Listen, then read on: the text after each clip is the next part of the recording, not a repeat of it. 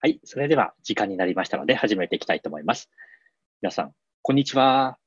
だ、にゃんっていうふうな感じですね。はい。ちょっと今日少人数で人数が少ない時にやると恥ずかしい感じもしますが、それでも慣れてきた感じがするでしょうか。はい。では、97回目の定例講義の中上級編ということでお話をしていきたいと思います。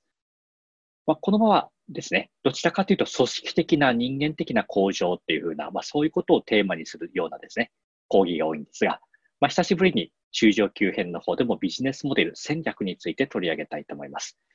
まあ、というのもですね、まあ、通常考えているビジネスモデルというよりももうちょっと上の次元のものをですね、考えるきっかけになればというふうな思いでした。はい。まあ、テーマは、孫子から学ぶビジネスモデル設計法というふうな内容です。まあ、この孫子についてはですね、失敗をゼロにする企業のバイブルの中でも、一番最初ですね、もう表紙をめくって、ペラってめくれる蛇腹のようなところにも書かせていただいている、非常に企業のバイブルの骨子となる考え方だったりもします。まあ、例えば、これですね。もう覚えてる方、これ久しぶりに見るっていう人も多いかもしれませんね。はいまあ、全体の構造ってことで非常に実はあの本ってものはロジカルに作られています。最初からこの構造を設計してですね、執筆を開始したわけですけど、その構造のですね、一番骨子になっているのが一番下にある戦いに絶対に負けない孫子の兵法っていうふうなところに基づいています。まあ、敵を知り、己を知れば百戦危うからずというですね、まあ、ちょっと和訳してしまっているところもありますけど、これが孫子の名言の一つです。まあ、敵というものはですね、実際この企業のバイブルの場合ですと、まあ、勝てるマーケット、上の方ですね、まあ、そこに相当します。マーケットってのはお客さんなので、じゃそれが敵なのかっていうと、ちょっとそこは一般的には違うと思います。まあ、ただ、なかなか価値を分かっていただけない、この商品価値、分かっていただけないお客さんにどうしたら分かっていただけるだろうかっていう自分との勝負を挑んでいる相手っていうふうに考えた場合ですね。まあ、それをあながち、まあ、こういう例えをしてもしてもですね、まあ、分かりやすいんじゃないのかなと思って例えています。はい、で、己を知ればっていうものは何かというと、これは自分ですね。自分の強みを生かす。まあ、強みを生かせる7種類22分類の型を選んでいくっていうふうなことです。まあ、これを掛け合わせるとですね、まあ、差別化されたビジネスモデルが生まれるというふうな、これが100戦危うからず。100回戦っても負けることがない。はい。まあ、実際はですね、これ差別化という次元を超えた競合ゼロのビジネスモデルというふうな意味なわけですけど、まあ、書籍の中では競合ゼロと言ってもわからないだろうということで差別化されたっていうふうな、まあ、ちょっと陳腐化された表現ではありますけど、こういう表現を取ったわけです。はい。ま皆さんが日頃行っているアイデア核融合ってものは、これをですね、まあ、表にしてやってるっていうことで、まあ、改めてですね、まあ、こうして見てみると、あ、アイデア核融合っていうのは、この、ここから来てるんだってことがご理解いただけるんじゃないかと思います。なので、通常はこの考えでですね、私たちはビジネスモデルを作っていってるわけですけれど、まあ、今日はですね、ちょっと違う次元から、どちらかというと、より戦略的な観点から理解を深めたいなと思っています。はい。はいということでですね、まあ、参考文献としてはもちろん孫子っていうふうなことになります。こちらを読まれたことがある方ってどのくらいいらっしゃるんでしょうかね。えこれは読んでないですかね。これ原文です。えまあ、もちろん訳がついてるんですけど、実際の漢文そのものがあって、それを古典のような、まあ、昔私たちが中学高校で古典とかやったと思いますけど、あんな感じでですね、ここに、ちょっと、何でしょうか、金混じりの形でちょっと訳したもの、それを現代語に訳したものっていう形で交互にですね、書かれている本です。なので、まあ、一時情報ですか。何事も二次情報よりも一時情報が一番ですね、本質を理解するのは重要なわけですけど、まあ、これは一冊ですね、まあ、置いておいてもいいんじゃないだろうかな、なんていうふうに考えているところですね。はい。まあ、決してこれを読んですぐ何かに使えるっていうものではなく、まあ、こうした古典っていうものはですね、やはりこれは紀元前からに書かれて、まだ残ってるってことは、これはですね、それだけ本質であるというようなわけです。まあ、私の企業のバイブルがこれからですね、2000年残るかって言われたらですね、まあ、いろいろと考えさせられるものはあるわけですよね。えまあ、そうしこうしてずっとその後も出版続けられるだろうかと。まあ、もちろんそういう思いで書いたわけですけれど、はい。まあ、今後もそういった本を私は残していきたいなと思っているところです。はい。で、まあ、ただ、あの、この孫子の原文を読んでも、ピンとくる人とピンとこない人がいます。いると思います。何のこっちゃかよくわからないと。そこで起業家、経営者におすすめの孫子の本としてですね、まあ、代表的なものがこちらなんですね。まあ、孫子最高の戦略教科書というふうなもので、これは非常にわかりやすい本ですね。はい。まあ、この著者の森谷さんというふうな方はですね、まあ、決して経営者でもコンサルタントもなく、書店出身者だったと思いますね。で、作家の方ですね。まあ、本が好きな方でしょうか。古典については研究されている方で、まあ、例えば、有名な著書には、論語とそろばんですね。渋沢栄一です。はい。それを、の、こういう現代語訳を訳しているような方だったりもします。やっぱり経営者ではないんですが、とても見識はすごい方だなというふうに思って、これ読んでも、あ、よく研究してるなというふうに思ってですね。まあ、今日は、この本などを題材にしながら、以下、解説したいなと思っています。はい。で、えー、ここでですね、まあ、いろんなものが出てくるんですけど、今日はいくつかですね、まあ、3つほど重要な考え方を持っていきたいと思います。まあ、その一つの考え方が、この腐敗というふうなものですね。はい。腐敗っていうふうなものは、まあ、負けないっていうふうなことですね。はい。で、有名な名言で言うと、どういうものがあるのかというと、これですね。勝つべからずは己にあるも、勝つべきは敵にありですね。これだけ言うと、何のこっちゃみたいな感じで、実際の孫子の原文読むとですね、まあ、こういうものがあって、まあ、ちょっとした訳があるわけですけど、まあ、何のこっちゃかよくわからない わけですよね。まあ、昔の人はそんな解説なんかついてなかったわけなので、まあ、この武将の方々とかはこういう短いものを読んで、自分なりにですね、まあ、理解して、まあ、戦争に役立てていったわけで、いやそれはそれですごいなと思います。はい。ただ、まあ、今はありがたいことにそれを解釈してきた歴史ってものがあるので、これをですね、わかりやすく、これ森谷さんのね、どう訳してるかっていうと、まあ、こんな感じですね。腐敗の体制を作れるかどうかは自分の努力次第によるが、正気を見出せるかどうかは敵の体制移管にかかっているっていうふうなので、これだけ見たら当たり前だろうみたいな感じですよね。ねそりゃ、頑張れば、自分は頑張ればいい。でも、勝てるかどうかは相手次第ですって言われて、そんな当たり前だろう。これをどう活かすんだみたいに、普通は感じると思うんです。なので、これがよくわからなくて、なかなか損失とか、うん、分かったような分かんないような、何に使えるのかよくわからないってなりがちなんですけど、私はこれはすごい短い言葉なんですけど、これが多分、私たち、特にビジネスモデザイナーで考える安定的、継続的っていう風なですね、いかに長く続けるかってことの本質をついてる話じゃないかなと考えてるんです。まあ、ここに実はビジネスモデルそのもののですね、まあ、定義も含めて本質があるんじゃないかと。はい、で、ここ、この短い文の中には3つの状態ってものがあります。はい、3つの状態ですね。まず1つが勝つって言葉がありますね。で、役の方にあるのは、まあ、結局はこれ、勝つ負けるの話なわけなので、もう負けるっていう概念も込められています。はい、一方でですね、まあ、その中間の勝っても負けてもいない腐敗っていう風な状態もあるっていう風なですね。まあ、これもですね、実は案に秘められてるんじゃないかと。まあ、こういうイメージで言うとですね、この、勝ってはいない、でも負けてもいない、まあ、そういう両方の状態がですね、含まれているような、まあ、そういうちょっと分かったような分からないような状態です。まあ、孫子が言う百戦危うからずっていうのは、結局、100回戦って100回勝つって意味じゃなくて、負けないっていうようなことなわけなんですね。負けない。これが腐敗っていうふうなものなわけです。はい、勝つんじゃなくて、100回勝つんじゃなくて、100回負けないっていうふうなところですね。まあ、ここが孫子が重要しているところなわけです。でちょっとこれもうちょっと掘り下げたいと思うんですけど、はい。例えばなんですけど、まあ、今、自分の宿命のライバルがいて、その方とですね、五分五分の状態かなっていう風な感じだとします。はいまあ、自分が先行したけどなんかモノマネする人が出てきて、結構強くなってきたと。で、意外と後発だけど強くなってきたと。で、五分五分だとします。はい。そうなんですね。まあ、こういうことって結構、まあ、日常的にもあると思いますし、まあ、一社だけ数社あることもあると思います。その五分五分の状態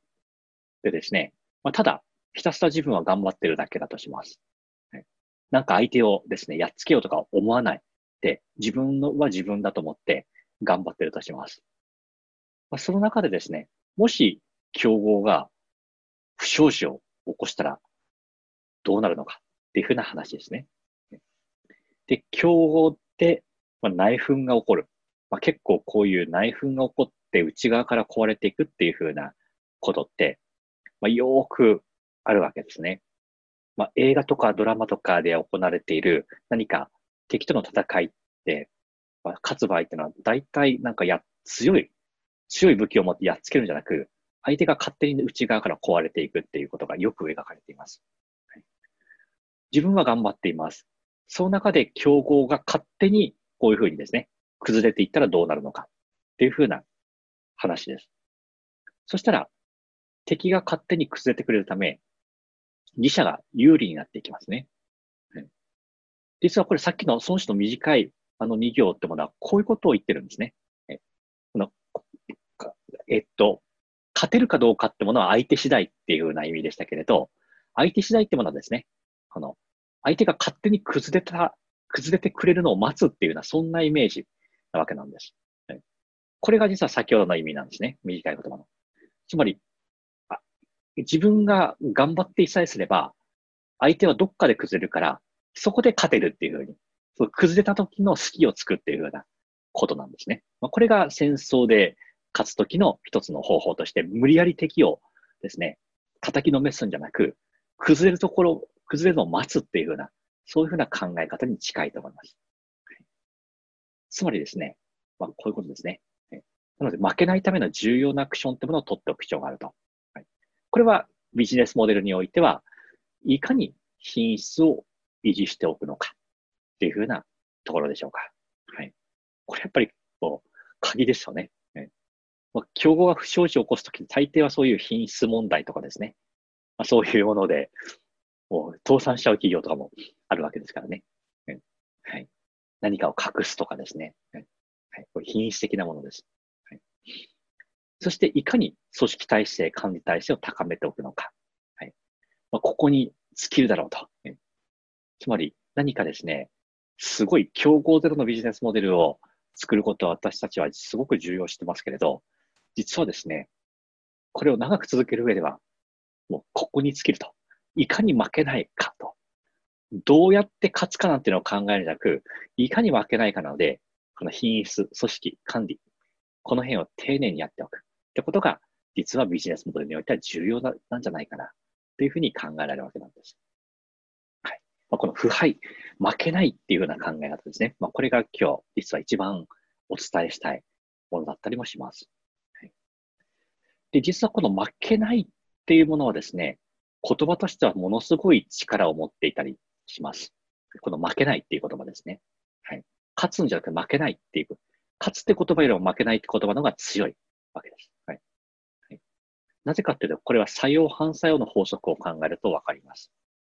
コミュニケーションにおける作用反作用の法則ですね。はい。まあ、例えばこれがですね、こういう A さん、B さんっていう人が何かここに、何でしょうね、スケートボードみたいなのに乗って、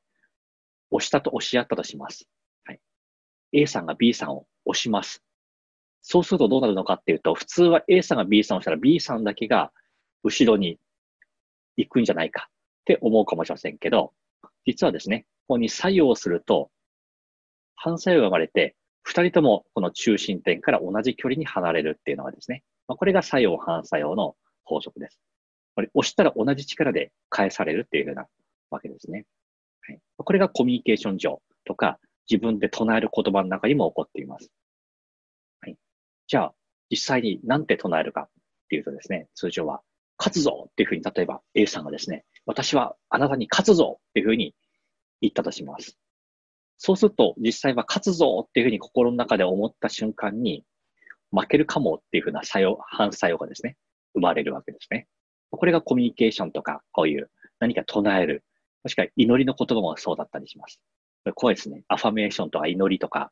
え、なんとかしますようにって言った瞬間に、そうはなりませんっていうふうになるわけです。祈りの言葉って危険なわけですね、実は。アファメーションも危険です。自分はできるって言ったらできないっていうふうに無意識レベルで起こるわけなんです。はい。じゃあ、もしですね、勝つぞじゃなく、負けないっていうふうに言ったらどうなるかってことです。負けないというとその反作用が起こるんですよね。えじゃあ何が起こるかと。負けないって言ったら負けないの反対って何だろうかっていうとですね、負けなくないとか思わないですよね。え通常負けないだとしたら勝つっていうふうなそういうのが反作用に来るんじゃないでしょうか。普通に考えたら無意識レベルでですね。つまり負けないっていうのは勝つって言ったら負けるんですけど、負けないと言ったらですね、勝つことができるっていうようなわけなわけです。まあ、これは、えっ、ー、と、誰に、この負けないって言葉の意味を教えていただいたのは、まあ、ストレスクリアプロフェッショナル協会のですね、まあ、森大理事長からこの負けないってことを教えていただいたんですけど、まあ、な、まあ、なるほど、ここにつながるな、なんていうふうに感じて、私もすごくしっくりきてるところです。ので、皆さんの方でもですね、なんかこういう言葉を唱えるときはですね、あの、自分はできる、できるとか、やるぞとかじゃなく、負けないっていうのは一番強い言葉 であるところで、これを持っておくといいんじゃないかなというふうに思います。はい、そうなんです。負けなければ私たちはいいんですね。勝つ必要はない。そうすると、いつかは競合が崩れる。そこで頑張ればいいわけなんです。まあ、頑張る必要もないんですよね。もう、負けないことを続けてきてるので、そのまま、いい状態になるわけです。はい。うん、で、加えてですね、じゃあ、負けないっていうふうに思って、どのくらい負けないっていうふうに思うのかっていうとですね、まあ、直近でではなく、10年、20年後っていうふうなものを持っておくといいとも、孫子は言っています。これも、この実際の言葉があるんですけれど、すごく長いので、もう今日はこの結論の方だけ言ってしまいます。はい、これ負けない、腐敗、負けない状態を作ります。そして短期で勝負しようとは考えないっていうふうなわけですね。はいこの10年、20年と準備してでも向上することを考え続けます。はい。人起業家の人生は長いですので、はい。まあ、仮に、仮にもし今60だとしても、そこから30年ぐらいあるわけですよね。そうだけで、還暦迎えられたお方であっても、まあ、稲荷先生とか、一期の出口会長とか、まあ、そういった世代の方ですけど、もう、ここからがスタートだ、みたいな形で頑張られてますからね。言われがここでゴールじゃなく、これからがスタートであると。なので、ましてや、それよりも若い方々からしてみたら、まあ、10年、20年で頑張るなんてのは別に決して長いわけじゃないわけです。この負けない状態を10年、20年と準備してでも向上していこうと考えるわけですね。もう10年、20年先です。はい。その先をずっと考え続けておくと。はい。短期決戦はしないわけです。はいじゃあよく中期経営計画とか言いますけど、3年とかですね。この3年っていうのはどうなのかっていうと、まあ、とても計画は重要なんですけど、こういう短い期間にとらわれるとですね、大体金がないとか人がいないとかですね、まあ、そういう目の前のできない理由、制約条件にとらわれてしまうものです。なので大切な10年、20年後にどうなっていたいのかってことを描いておくってことは、すごく重要なわけですね。はいじゃあそれどうだ、どうやればいいのかっていうと、これずっと年始からお伝えしている、まあ、サクセスナビゲーターという、これ前田先生が作った講座というものですね。まさにこれをやるものです。私もですね、役員の境の講座を、まあ、直接お金払って受けましたけれど、えまあ、やっぱり10年、まずは知るときのことを考えて、で、10年先のことを描くわけです。まあ、これ非常に良かったですね。はい、何が良かったのかっていうと、10年先の未来を描いてそこを目指してるとですね、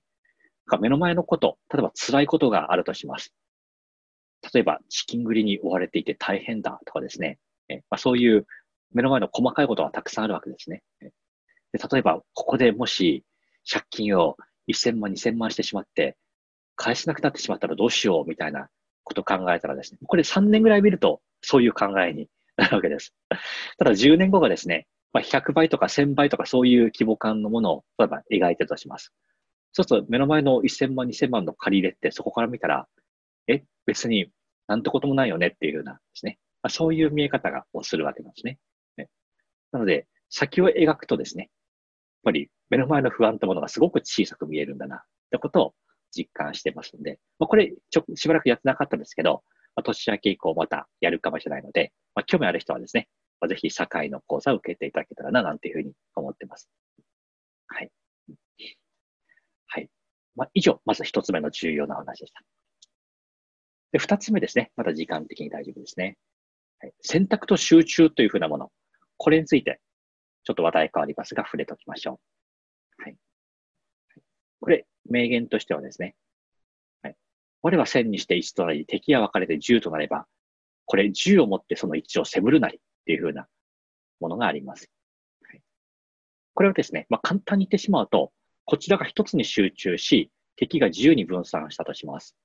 それ、それなら、10の力で1の力の相手をすることになると。なんとかイメージ湧きますかね。敵が1000人でした。で、その1000人をですね、この、100人ずつバラバラになっちゃったとします。そしたらこちらがですね、100人で敵が100人、あ敵が1000人でこっちが100人で戦おうとしても、敵をですね、この十分割しちゃえば互角に戦えるっていうふうな考えで。結局戦争ってもはそういうやり方で、有名な武将というのは勝ち抜いてきたわけですね。まあ、これ当たり前と言うと当たり前なわけです。これをマーケティングの世界で言うとですね、例えば、はい、こういうことがあるわけです。まあ、ターゲットを広くするよりも、狭いターゲット、ペルソナに絞る方が有利になるっていうふうな考え方ですね。まあ、これ日頃言ってるものです。はい、当たり前ですね。広くするよりも狭いターゲット、ペルソナに絞った方が有利に、そこは競合がいない場所になるわけです。競合が10という10人の対象者をめがけているときに、こっちはですね、たったその中の1人だけに絞ったらですね、敵は自由に分散してます。私たちはその1だけにもうフォーカスしてます。だから有利になります。まあ、これが理論上の話なんですけれど、ただ、現実はどうかっていうとですね、まあ、その狭いターゲットでの成功例が出てくると、まあ、後発者が出てくるっていうのは、これは確かに現実的なものかなというふうに思いますね。はい。そうなんです。はい。こればっかりはしょうがないですね。えじゃあ、どうするのかっていうとですね、はい。孫子が考える、あ、ちょっとアニメーション崩れてしまってすみません。孫子が考える参入障壁はどういうものなのか。こういう時、これを防ぐためにどうしたらいいのかっていうと、まずですね、相手の雰囲をつく、裏を書くといった情報や知識、判断ベースの力。もうこれ結論だけ言っちゃいますね。孫子が考える参入障壁をですね、まあ、あくまで戦戦争におけるってことです。こういう情報や認識、判断ベースの力。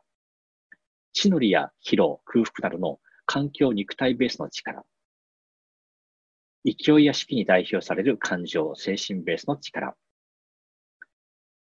兵員や物量の数や強さ、組織化の度合いに代表される物量、管理ベースの力。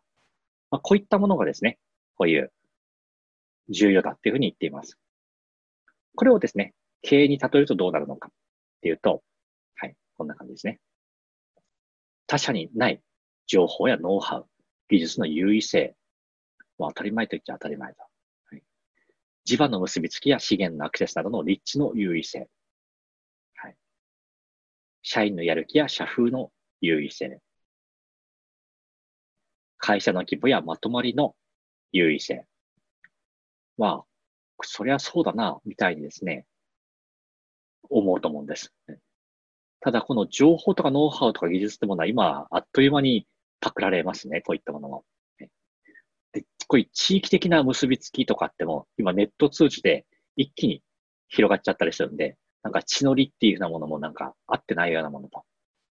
社員のやる気とかもですね、いろいろメソッド、例えばサクセスナビゲーターとか一つのメソッドなわけですけど、まああいうものをちょっと導入したらですね、一気に社風が良くなったりとか、え以前だったら難しいものが簡単にできるようにもなってきています。はいまあ、会社の規模やまとまりとかだったら、これはなかなかできないので、まあ、M&A 繰り返すような会社ってものは結局はこれによってですね、優位性が保たれるわけです。なので、結果として見ると、ここの4つ目はなんとなく成り立つんですけど、最初のこの辺、中小でもできそうなこの辺ってのはですね、なんか、意外ともう参入障壁があってないようなものじゃないかっていうふうにも思われるわけです。はい。じゃあ、その中でも究極の参入障壁って何なのかっていうふうに考えるとですね、まあ、こんなふうになるんじゃないかと思われます。はい、究極の参入障壁とは何なのかもう結論から言っちゃいます。だから真似しにくいデジタル化し得ないアナログな技術やノウハウ、デザイン、ブランド価値を持つものと。はい。このデジカル、デジタルなものはコピーしたらすぐ使えちゃうので、やっぱりアナログさってものが重要になるってことですね。なので、やっぱりこの辺は手に職っていうふうなそういう考え方で、なかなかですね、教育システムでは継承されないような、そういう何らかの社員に、この直接伝授されて、直接伝授しないと伝わらないようなアナログな技術っていうふうなことになるんでしょうね。えこれはえ、あとは、一方で私が重要してるのはこのデザインっていう部分です。同じシェア人サービス、在宅サービスをやる人がいたとしても、それはいくらでももうやりようがあるわけです。なので、デザインっていうですね、まあ、同業他社はまず考えもしてない部分で全然違うものを作ろうとしてるっていうのが自社の CI 戦略だったりもします。まあ、それによって独自のブランド価値というものが生まれるわけです。はい。これをですね、フランチャイズ、パートナー加盟店にこのブランドを提供していくっていう、まあ、そういう考え方をしてるわけですね。で、二つ目は、まあ、これはまだまだできるかもしれません。人件費が極めて安い、資金調達が良い、利権を握っているといった条件で、そもそも競争環境が有利な地域、立場にいることだ。はい。はい、まあ、いいか悪いか別にしてですね、この在宅所サービスも一番最初はですね、このこの人件費が非常に安く済むと、正社員よりも安く済むってところに注目が集まって、まあ、伸びてきたところもありました。はい。まあ、今はどちらかというと、安いじゃなく、こんな素晴らしい雇えない人が雇えるっていう、そういうコンセプトに変えていったわけで、在宅者を憧れる職業にしていくっていうコンセプト、ミッションにもつながっていったわけですけど、まあ、最初は、これは有利な、こういう面では有利な環境だったかもしれません。はい。はい。まあ、あとはですね、まあ今、まだまだありますけど、海外、海外の労働力ですが、まあ、日本これから少子化でですね、労働力が足りなくなってきたときですね、まあ、海外の力を借りていくというものも、まだまだやれるんじゃないかなと思います。やっぱりそういう極端なものに頼らないと、こういう参入状況は作れないと考えられますね。はい。はい。で、そんな中でですね、私たち中小というものがですね、やってはいけないってことがあります。これが今日3つ目で、一番最後のですね、はい、重要な部分です。はいまあ、こういう努力をしていく参入障壁を作っていく中でやってはいけないことがあります。それが何なのかっていうと、まず価格による勝負ですが、はい。いかに同業他社よりも安いかっていう方にアプローチすると、これは危険ってことですね。もう安さのアプローチは絶対にやってはいけないことと。ということは、ペルソナをどこに絞るのかといったときに、初心者ではなく、中級者、上級者に向けていくってことになります。初心者、初級者ってものはですね、ここはお金がかけられないです。マーケットは広いんですけれど、お金がかけられない。だから大手のように規模の経済性をですね、追求できる企業以外はやってはいけないわけです。これは規模がない中小には無理な話なわけです。はい。で、もう一つが品揃えですね。はい、例えば一個の商品でも、ここに色をですね、たくさんの色の、色違いのものを揃えていくみたいなものは、何気に私たちもですね、このパソコン買うときにとか、スマホを買うときもですね、こういう色、カラーが違うとか、まあ、って好きなもの選んだりしてますけど、まあ、1個カラーが違うものを作るだけでも、在庫管理がどれだけ大変になるのか、生産体制がどれだけ半端なく苦労するのかってことになっていきます。まあ、これもやっぱり資本力がないとものすごいリスクになるわけです。品揃え勝負もやってはいけない。はい。そして規模、当然規模もそうですね。大きくしようっていうふうに、いかに売り上げ上げていくのかっていうことだけにを追求していくと、これは大変なことになっていきます。それよりは、今日最初のように話した品質っていうところでしょうか。まあ、そっちの方を追求した方が中小はいいわけですね。はい。品質を追求して自然に広がっていく状態を作っていくと。はい。はい。まあ、こういうことを重視した上で、その上で、やはり現実的なのは何なのかっていうと、これが最後のメッセージですね。はい。どんなに小さい分野でも良いので、世界一になれる分野をですね、10年、20年かけて作ることではないかなっていうふうに言えるわけです。はい。まあ、これが今日出てきたいくつかのメッセージを組み合わせた結論ですね。はい。やっぱり絞っても、それは追随される。これはしょうがないです。でもすぐ追随されて、あ、これで終わりだとか考えずに、まあ、同業他社が同じことをやったとしても、自分は品質を追求してですね、どんな小さい分野でもいいので、世界一ここが素晴らしい、最高品質、最高レベルだっていうふうな分野をですね、確立していくと。そのために10年、20年もかけていくと。こんな3年とか5年とか短期だけで、約10年、20年かけるっていうふうに決めることが重要じゃないかなというふうに考えてるわけです。はい。まあ、7種類22分類の方も開発したのはですね、2004年のことでした。まあ、今まで15年以上経とうとするわけですけど、